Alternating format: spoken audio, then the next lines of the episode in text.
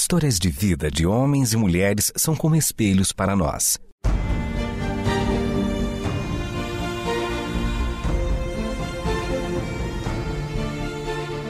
Convidamos você para entrar nas páginas do livro que conta a história do Deus que entrou em nossas histórias.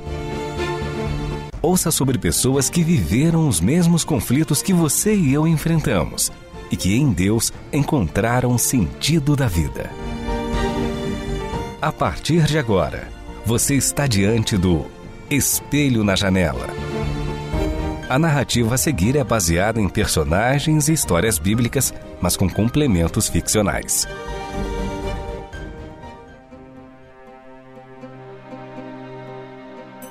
Os rumores de que um homem conhecido pelo povo estava em processo de julgamento se espalharam rapidamente, algo que fez com que o dia começasse agitado. Muita movimentação e murmúria entre os líderes do povo. Quem estivesse perto poderia ouvir os passos pesados dos soldados romanos contra o chão. Eles circulavam em maior número e mais intensamente que o habitual. E já havia quem garantisse que naquela Páscoa haveria uma crucificação. O homem se chamava Jesus. Naqueles dias, a maior parte do povo já o conhecia, ou ao menos ouvira falar dele. E era de se esperar que esse julgamento aguçasse mais a curiosidade do povo, pois era normal que criminosos fossem julgados e pregados na cruz. E apesar de todos os comentários contrários a Jesus, que naquele dia presidiam as conversas nas ruas, nos barcos, nas casas, todas aquelas pessoas também ouviram falar dos muitos milagres e feitos extraordinários realizados por ele. Isso fazia com que, em parte, o povo quisesse a morte daquele homem, mas uma parte do povo tinha consciência de que era um inocente que estava sendo condenado. O que não deixava dúvidas eram os crimes de dois outros homens que também estavam a caminho do Gólgota, a conhecida e temida Colina da Caveira. Um lugar terrível onde os romanos crucificavam os sentenciados à morte. Um memorial de dores que, ano após ano, fazia daquela área o palco das cenas mais cruéis que podiam ser vistas. Sobre aquela terra e areia, gotas de sangue e lágrimas escorreram, e o vento e a passagem do tempo haveria de juntá-las lentamente. Aqueles dois criminosos eram bem conhecidos do povo, Algumas pessoas presentes foram vítimas dos seus crimes. Eles não eram nenhuma novidade. O caminho à colina da caveira era mais do que merecido para aqueles dois.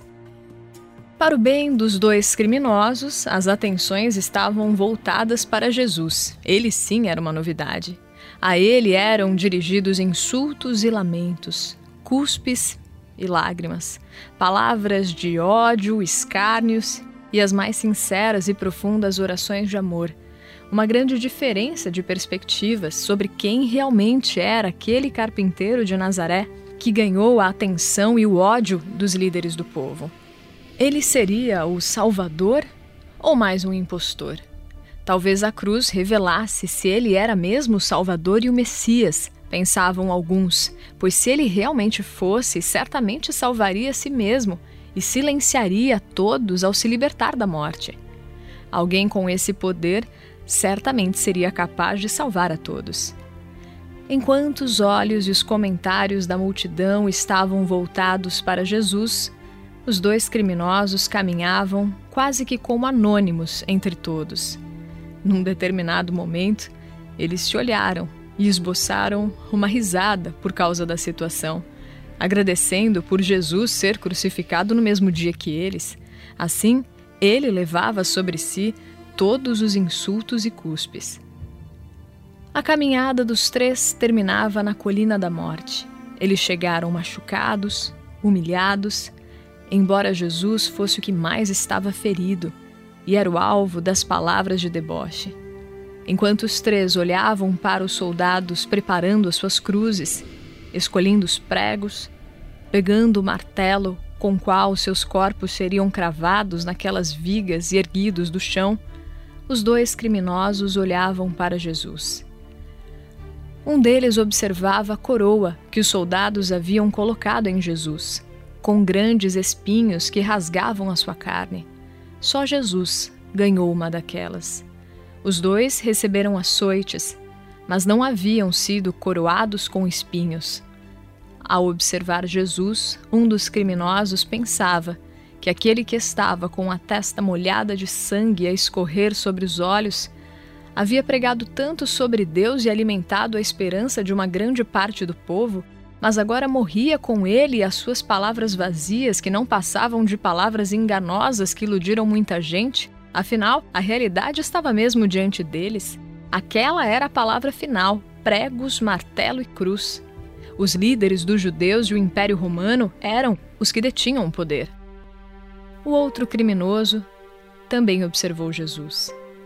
Mas aos poucos, o seu olhar de insulto começou a mudar. As palavras de descrédito cederam ao silêncio da dúvida.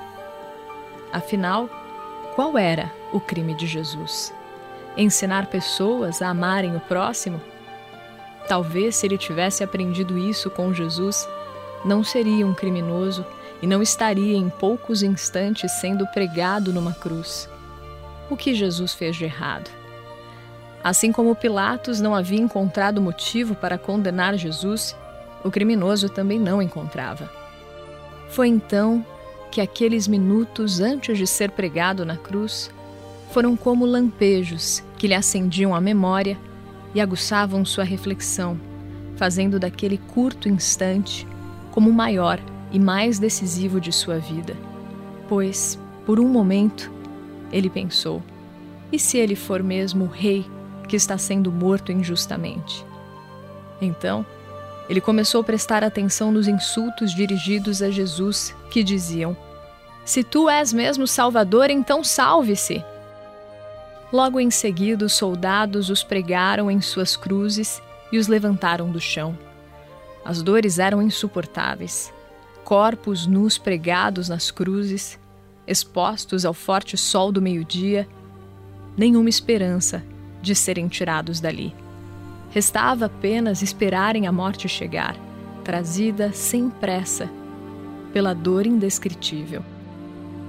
Foi então que Jesus disse as palavras mais inesperadas para aquele momento: Pai, perdoa-lhes, porque eles não sabem o que fazem. Espelho na janela. Histórias de vida de homens e mulheres são como espelhos para nós.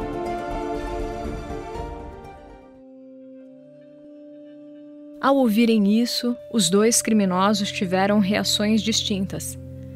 O primeiro disse a Jesus: Você não é o Cristo? Salve-se a si mesmo e a nós. Ou seja, para quem está pendurado numa cruz e sabe que os seus últimos momentos de vida serão de uma dor angustiante, esse era o momento de um Salvador aparecer.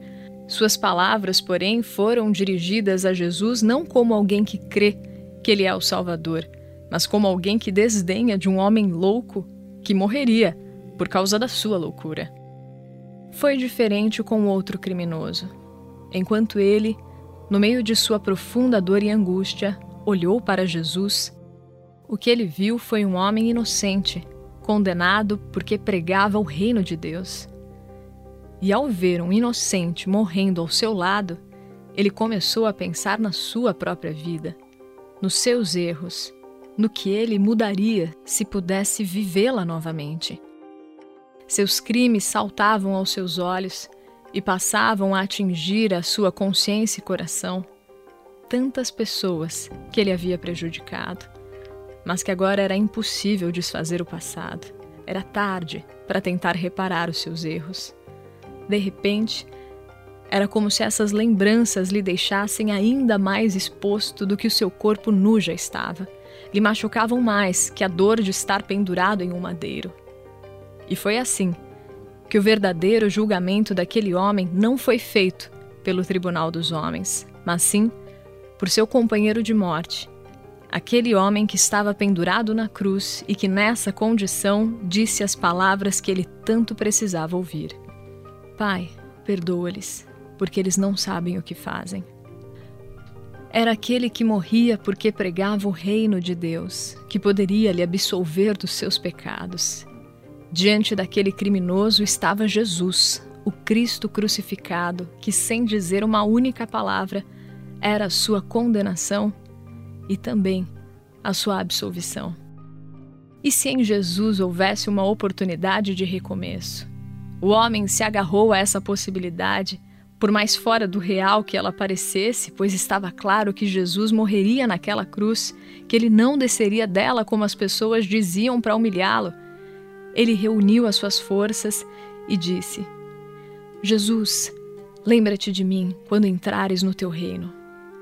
Em um mesmo lugar, sofrendo a mesma punição, vivenciando ambos os mesmos últimos instantes do que um dia foram suas vidas, enquanto o primeiro criminoso questionava Jesus como Cristo, o segundo o reconhecia como Rei. Como será o seu reino? Como seria possível um crucificado ter um reino para onde pudesse levar um criminoso que clamava por salvação? Ele não sabia. Ninguém sabia. Mas essa era a convicção de Jesus, e por isso se tornou a fé daquele homem. Era como se aquele homem fizesse da certeza de Jesus algo em que ele pudesse se agarrar, palavras mais sólidas do que aquelas madeiras que os erguiam do chão.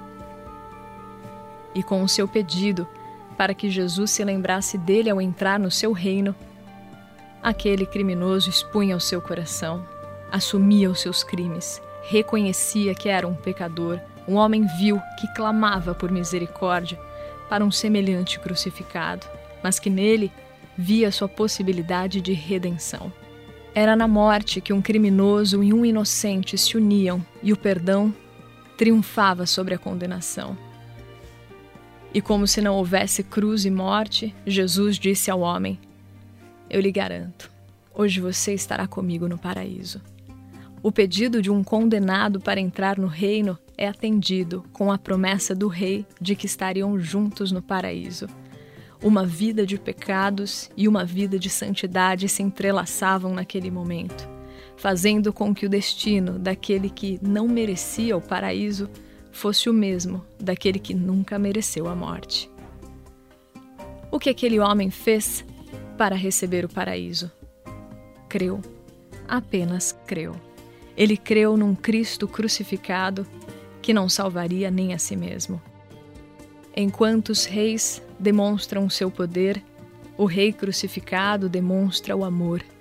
Enquanto reis crucificam, esse se deixava crucificar.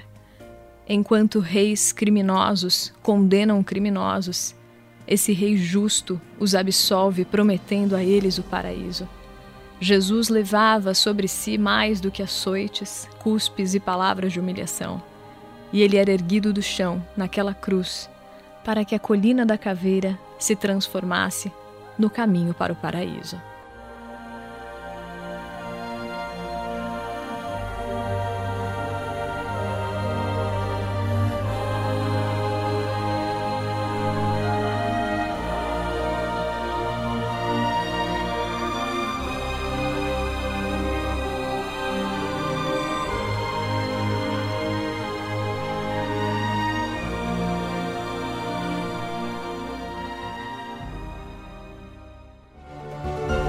Este foi o Espelho na Janela, um programa baseado em personagens e histórias bíblicas, mas com complementos ficcionais.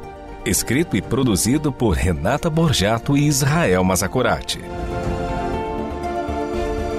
Realização Transmundial.